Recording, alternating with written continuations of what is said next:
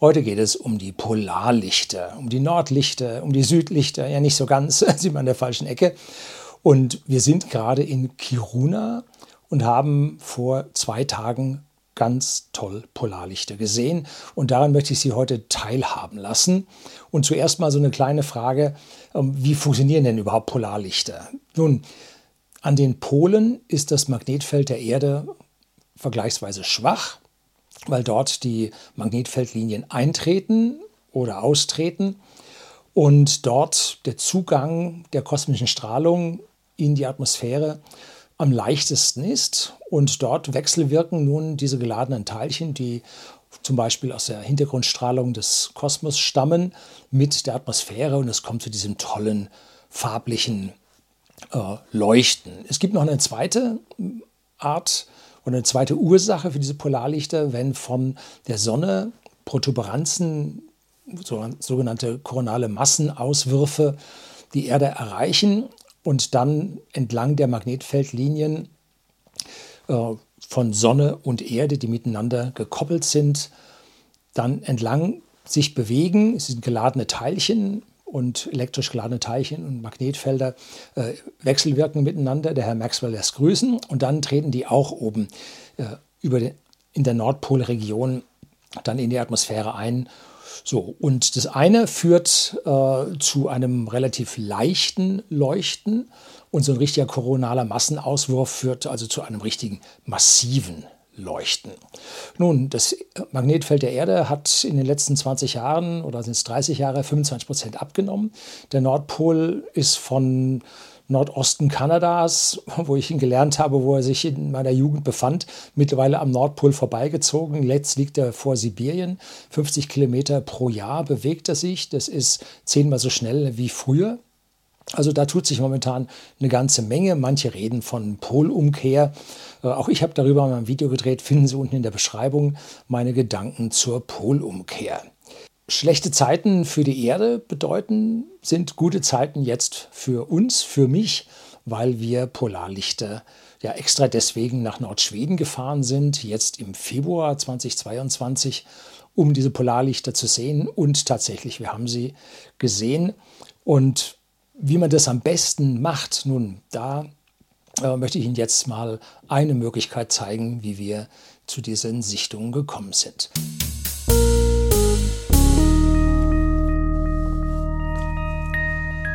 Guten Abend und herzlich willkommen im Unternehmerblog, kurz Unterblog genannt. Begleiten Sie mich auf meinem Lebensweg und lernen Sie die Geheimnisse der Gesellschaft und Wirtschaft kennen, die von Politik und Medien gerne verschwiegen werden.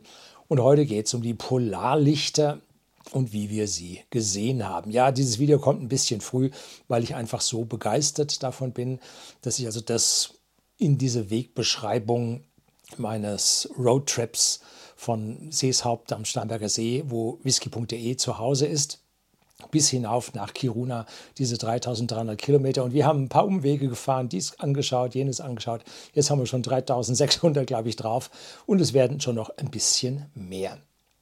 Jetzt sehen Sie von mir heute Fotos und auch ein paar Videosequenzen von einem Iglu, in dem wir hier oben, und zwar in der Gemeinde Jokmok, das ist hm, zwei Stunden Fahrt südlich von Kiruna, ähm, wie wir dort drin übernachtet haben und wie wir daraus dann unsere Polarlichter haben sehen können. Beide bedingen einander, denn Polarlichtern kann man nur beobachten, wenn es draußen dunkel ist. Nun, und dunkel ist hier in der Polarregion ist nur im richtigen Winter, wenn es hier richtig kalt ist. Jetzt heute Nacht, nun, es ist gerade Nacht, von wegen, es ist gerade fast 5 Uhr, 17 Uhr und das Thermometer ist schon auf 18 Grad Celsius minus gefallen.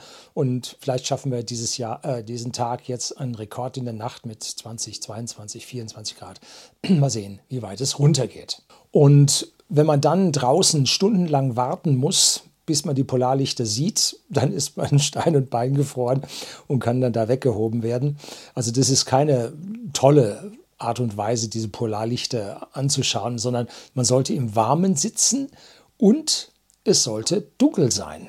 Ne? So, und zwar auch nicht jetzt von der nahen Gemeinde irgendwelche Lichtverschmutzungen ähm, also keine nahe Bebauung, sollte eigentlich wenig da sein. Natürlich auch keine Wolken, weil die Polarlichterscheinungen erfolgen sehr, sehr hoch in der Atmosphäre. Und wenn man da drunter Wolke liegen hat, dann sieht man halt nichts. So, wir hatten uns ein Hotel gemietet oder ja, zwei Nächte in einem Igloo eines Hotels gemietet, und zwar dem Peace and Quiet Hotel in Jokmok. Link finden Sie hier einmal, oder den Namen des Hotels finden Sie hier, Link finden Sie bye bye. unten in der Beschreibung, wie immer. Und diese haben diese Igloos auf einen See ausgebracht und da frieren die dann im Winter ein.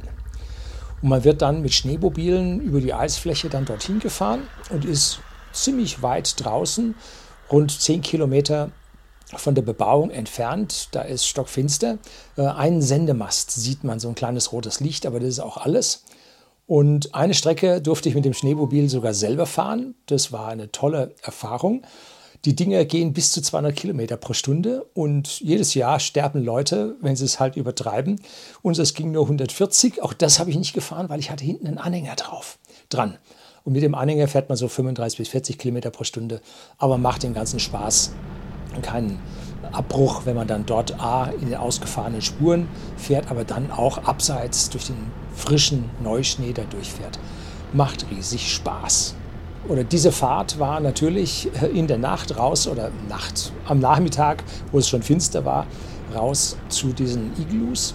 Bei völliger Dunkelheit ist das schon so eine Sache und der Mond, der war also zwei, drei Tage nach Neumond, war also sehr, sehr feine Sichel nur zu sehen und damit war es draußen wirklich dunkel und der Schein des Schneemobils wandert dann über die große Weiße und man sieht die Spuren vor sich und so. Ein gigantisches Erlebnis. Die erste Nacht war hm, wolkenverhangen und mit Neuschnee, Schneefall, richtig kalt, minus 13, minus 15 Grad. Und der Iglo war, ja, stand dort, hatte ein bisschen Neuschnee bekommen, konnte man dann mit dem Kratzer abmachen. Und den ersten Abend hat man so richtig Zeit, mal das ganze Ding auf Herz und Nieren zu checken. Und das will ich jetzt hier an dieser Stelle mal verbal für Sie tun. Die Dinge haben einen Durchmesser von 5,5 bis 6,5 Meter an der Scheitelhöhe vom Fußboden, auf dem man steht, da gibt es einen, in Anführungszeichen, einen Keller drunter. Bis zum Zenit von diesem Segmenten, keine echte Kugel, waren es ungefähr drei Meter, würde ich jetzt so schätzen, oder 2,50, 2,80. So, und da geht also ein Doppelbett, zwei Meter Doppelbett, geht da locker rein. Man hat wundervoll da drin schlafen können. Dazu gibt es also eine Mini-Kochzeile mit einem Waschtisch, einer Wasserpumpe, zwei Gasplatten, und einer schwedischen Toilette. Das heißt ohne Wasserspülung, aber völlig geruchsfrei. Äh, perfekte Geschichte. Und das Ding, wie gesagt, schwimmt auf dem Wasser. Allerdings natürlich jetzt im Winter eingefroren.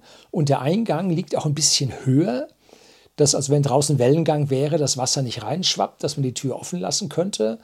Und so kann auch draußen ordentlich Schnee fallen, ohne dass die Tür hier jetzt draußen man gegen den Schnee aufmachen müsste. Wie tief das Teil im Wasser liegt, ich weiß es nicht. Das Ding hat 1,6 Tonnen, sagte der Eigentümer. Und es muss also einen gewisse, gewissen Tiefgang haben. Es soll ja auch stabil sein. Und man hat auch so unter dem Boden so ein paar Kammern, die sind dann Kühlschränke. Da unten ist es kühler, da hat es dann vielleicht so 5 Grad, während man innen drin die Sache ordentlich auf 22, 25 Grad aufheizen Aufgebaut ist der Iglu aus ja, zwölf Stahlrippen, zwölf Stahlrahmen, die ja, verteilt um den Umfang sind, damit das Stück 30 Grad abdeckt.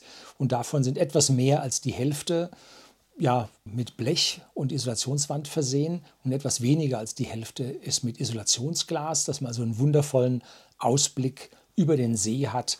Links äh, der nahe Wald, rechts der nahe Wald, und nach vorne der ganze freie See und am Horizont nochmal ein paar Bäume und darüber der ganze Himmel. Ja, auch die Segmente oben am Dach über einem, wenn man also im Bett liegt und genau nach oben schaut, auch dort oben Glas drin, dass man hier die Sterne sehen kann. Und wie es so war, die erste Nacht komplett bewölkt. Und da konnte man sich dann das ganze Ding mal ein bisschen von der Nähe aus anschauen, so mal im Detail. Und da stellt sich natürlich die Frage, hm, wie wird das Ding geheizt? Immerhin 22, 25 Grad, man konnte maximal, glaube ich, 28 Grad einstellen. Und das Ding war warm innen drin. Wie wird gekocht? Nun konnte man ziemlich deutlich sehen, Gasflammen. Wie läuft die Stromversorgung? Gibt es da ein Kabel irgendwo? Also weit weg von jeder Zivilisation. Sah mir nicht so aus, als ob da Kabel war. Äh, wie läuft das Internet? War ein toller Wi-Fi-Empfang da drin. Hm. Also lauter Fragen über Fragen. Und deshalb will ich zuerst mal über diesen Hightech-Iglu sprechen, den man ja in Finnland, glaube ich, kaufen kann bei Preisen zwischen 50 und 100.000 Euro je nach Ausstattung. Und dieses Teil war schon richtig gut ausgestattet. Ich bin also erstmal außen beim letzten oder beim frühen Morgen, am nächsten Morgen außen rumgelaufen bei Tageslicht. Das ist dann so irgendwann Viertel acht oder so wird es dann mal so langsam hell. Und habe dann mal gesehen, was da so außen dran ist. Da ist einmal eine Abdeckung für den Luftansaug, für die Heizung. Da hat man mir am Abend vorher schon gesagt, also aufpassen, dass da nicht Schnee davor liegt, denn sonst schaltet die Heizung ab, wenn sie da keine Luft saugen kann. Dann nebendran konnte man einen Füllstutzen für Diesel sehen. Aha, also ist eine Standheizung und ich habe nichts von diesem Diesel riechen können, was man ja normalerweise bei solchen äh, Bussen oder so riechen kann, wenn die also morgens dann da ihr Auto vorwärmen, dann riecht man das normalerweise. Dann ein Stutzen für Methanol. Ja, da habe ich rückgefragt, was denn das soll. Da ist eine Brennstoffzelle mit Methanolbetrieb drin und damit äh, wird der Strom hergestellt. Ne? Geht auf eine Pufferbatterie und diese Pufferbatterie kann auch von der Photovoltaik geladen werden. Das funktioniert natürlich nicht im Winter, sondern dann im Sommer und da ist dann reicht dieses eine Modul, was da dran ist, reicht locker aus, um hier den Strombedarf zu decken. Äh, Im Winter natürlich nun ganz und gar nicht. Bei minus 15 Grad Celsius war es natürlich hochinteressant, wie der die Wärme gehalten hat. Und diese Isolationsverglasung, riesige Abstände dazwischen, äh, die dicken Sandwich-Elemente, das hat also sicherlich einen sehr, sehr guten Wirkungsgrad an dieser Stelle.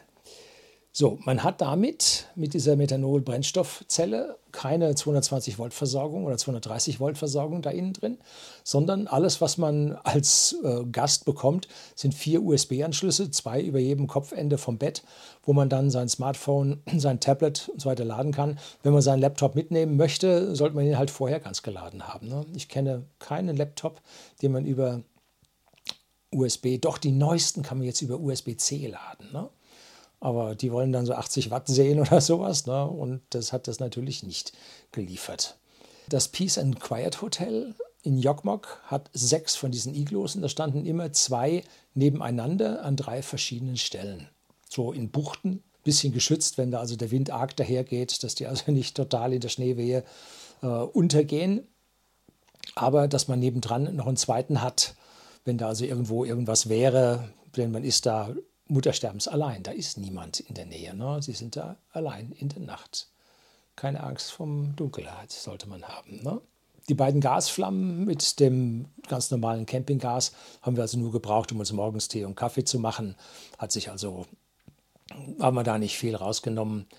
Und wir haben natürlich nicht selbst gekocht, sondern wir haben dort ein Eisdinner gebucht gehabt. Was ist das? Nun, man trifft sich mit all den Gästen aus diesen Iglus und macht einen, ja, hat dort eine Feuerschale, man setzt drumherum zwölf tolle Sitze mit Rentierfellen gepolstert und man bekommt dann ein Dinner serviert aus drei Gängen, tolle Vorspeise mit geräuchertem Rentierherz, eine absolute Delikatesse.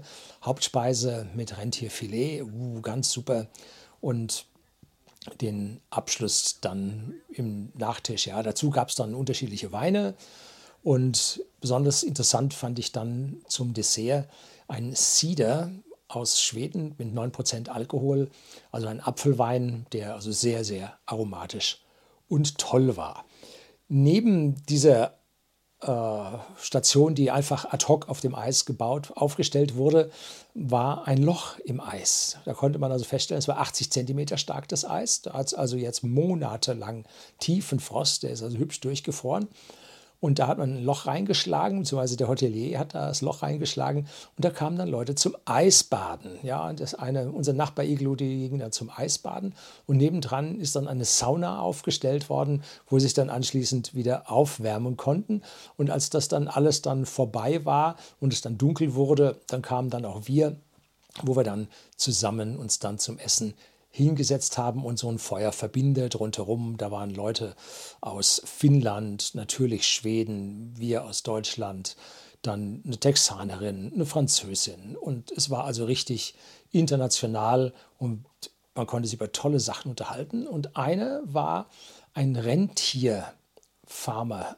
Ja, er war nicht Rentierfarmer, sondern er war der Sohn eines Rentierfarmers und hat also in seiner Jugend, bis er dann, ich glaube, Rechtsanwalt oder sowas studiert hat, ähm, hat er also dann auf dieser Rentierfarm mitgearbeitet und konnte da ganz tolle Dinge erzählen. Und der erzählte auch, wie das mit dem Polarlicht so ist. Und er sagte, normalerweise ist es so, dass man dann am Horizont erst ein weißliches Leuchten sieht und das breitet sich dann aus und auf einmal flammt dann so ein Band über den Himmel und dann auf einmal nach einer gewissen Zeit des Aufbaus ist dann der ganze Himmel überzogen mit diesen wabernden Bändern, mit dem Polarlicht. So, also wir alles wolkenbedeckt, hm, jetzt nicht so prickelnd, da haben wir gesagt, nun müssen wir später drauf warten. Wir sind dann nach zwei, drei Stunden ordentlich angefroren. Nein, wir waren gut eingekleidet und ich habe mir sogar einen Stiefel an dem heißen, an der heißen Feuerschale etwas angesenkt. Auf da waren wir dann mit dem Schneemobil wieder zurück zu unserem Iglo, haben dann da äh, ja, uns zur Nacht hingelegt und irgendwas, irgendwie, ja, jetzt kann man hier von, äh, ja, von übernatürlichen äh, Mächten denken, von Odin, der über den Himmel zieht und so weiter, mache ich um 23.30 Uhr die Augen nochmal auf und sehe am Horizont ein weißes Licht. Nun, so viel Wein hat es nicht gegeben. In Schweden ist Alkohol sehr, sehr teuer, dass man hier nun zu fantasieren anfangen würde. Und die Whisky-Vorräte von whisky.de, dem Versender hochwertigen Whiskys an privaten Endkunden in Deutschland und in Österreich, haben wir nun auch nicht mitgenommen. Und ich dachte mir, naja, ist der Mond, der geht da hinter einer Wolkenbank unter und das wird schon seine Richtigkeit haben. Und wie ich so da nachdenke darüber, dachte ich mir, nun, der Mond hat kurz nach, war kurz nach Neumond, der war lange untergegangen. Also wo soll das Licht herkommen? Eine Stadt war da nicht. Ne? Und dann habe ich mich an diesen Rentierfarmer erinnert und gesagt, ah, vielleicht ist das jetzt ein Polarlicht. Ähm, da habe ich noch nicht so wirklich dran geglaubt und habe auch den Fotoapparat noch nicht ausgepackt. Und dann wurde das auf einmal breiter und dann zog sich das und auf einmal war ein Band über den Himmel. Und da habe ich mir gedacht, das könnte es jetzt aber sein. Und rundherum absolute Sternenpracht. Die Wolken hatten sich also verzogen, Temperaturen sackten rapide ab, keine Feuchtigkeit in der Luft. Sehr, sehr klar. Und dann baue ich also meinen Futterapparat auf hinter der Glasscheibe, denn ich wollte jetzt ja nicht raus zum Frieren, ne? sondern wozu hat man diesen Iglu? Also aufgebaut und dann mal das erste Foto gemacht und als das Foto dann äh, auf der Rückseite der Kamera aufblendet, grün. Und das ist der Unterschied zwischen den normalen Polarlichtern, die aus der kosmischen Hintergrundstrahlung stammen. Die sind normalerweise nicht so stark. Die schaffen es in ganz, ganz seltenen Fällen hin in die Farbe, sondern normalerweise sind die grau, sind die also schwarz-weiß. Und warum? Nun, weil der Mensch im Dunkeln keine Farben sehen kann. Wie heißt es schön? Nachts sind alle Katzen grau. Und das liegt daran, dass wir also mit unseren Stäbchen und Zäpfchen und so äh, die Farben erst ab gewissen Helligkeiten sehen. Und das können wir normalerweise beim Mondschein noch keine Farben sehen. Wenn wir allerdings Supermond haben, das heißt der Mond ist Vollmond und in seiner Ellipse besonders dicht an der Erde dran, dann reicht die Helligkeit aus, damit der Mensch ganz sanft anfängt, Farben zu sehen. Jetzt wurde das Polarlicht also immer stärker, immer stärker und man sah mehr und mehr Bänder und an manche Stellen, wo die sich in der Tiefe überlappten, da konnte man es auch mit dem Auge ganz leicht grün sehen. Ich habe natürlich dann Foto über Foto nach Foto geschossen und jetzt kriegen Sie hier auch ein paar nacheinander eingeblendet, dass Sie sehen, wie sich das so verändert. Die sind im Abstand von vielleicht 10, 15 Sekunden geschossen worden, sodass wir da sehen, in welcher Geschwindigkeit sich diese Polarlichter verändern, wie diese wandern. so gegen 24 Uhr, gegen 0 Uhr war dann das Spektakel maximal und die nächste halbe Stunde baute sich das dann langsam wieder ab und dann war wieder vorbei. Wie bewerte ich jetzt diese Polarlichter? Nun, auf einer üblichen Sterneskala von einem bis fünf Sternen gebe ich ihm ein dreieinhalb bis vier, weil er halt so schön mit den tollen Sternen und so aus dem Warmen heraus zu sehen war. Allerdings, wenn man gleichzeitig einen koronalen Massenaufwurf von der Sonne hat, wird das viel, viel stärker. Dann sollen sogar die Farben vom Grün her bis weiter in andere Farben hineinreichen, weil die Teilchen dann höher energetisch sind und es dann zu anderen ja, atomaren äh, oder sagen wir mal äh, anderen elektrischen Erscheinungen kommt. Es gibt einen Voraussagewert, der einem sagt, wie stark diese Polarlichter werden. Und zwar ist es dieser sogenannte KP-Wert. Da werde ich mal ein bisschen tiefer wissenschaftlich ausholen und mal ein anderes Video darüber drehen. Und dieser KP-Wert, der lag bei uns bei dreieinhalb ungefähr. Sagen wir mal zwischen drei und vier. Da gibt es also Webseiten, da kann man das nachsehen. Die werden also gemessen. Und diese richtigen vollen, riesig starken farblich mit dem Auge sichtbaren Polarlichter, da ist dann dieser KP-Wert bei 5. Und das Ding ist, glaube ich, äh, logarithmisch, ne? Ich glaube schon. Also das sind also extrem hohe äh, Energielevel, die dann dort auftreten und dann dies zu dieser massiven Färbung führen. Wir haben jetzt noch eine Chance, wenn wir auf dem Rückweg sind von Kiruna dann Richtung Lulea.